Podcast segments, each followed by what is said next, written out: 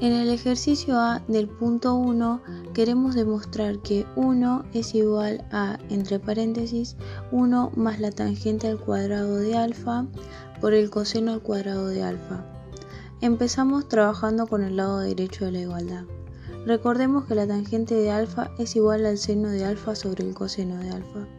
Y esta, al estar elevada al cuadrado, también lo elevamos del otro lado. Entonces nos va a quedar que 1 es igual a entre paréntesis 1 más el seno al cuadrado de alfa sobre el coseno al cuadrado de alfa por el coseno al cuadrado de alfa. Ahora, al tener una multiplicación fuera de los paréntesis, podemos aplicar la propiedad distributiva, quedando así 1 igual al coseno al cuadrado de alfa más el seno al cuadrado de alfa sobre el coseno al cuadrado de alfa por el coseno al cuadrado de alfa.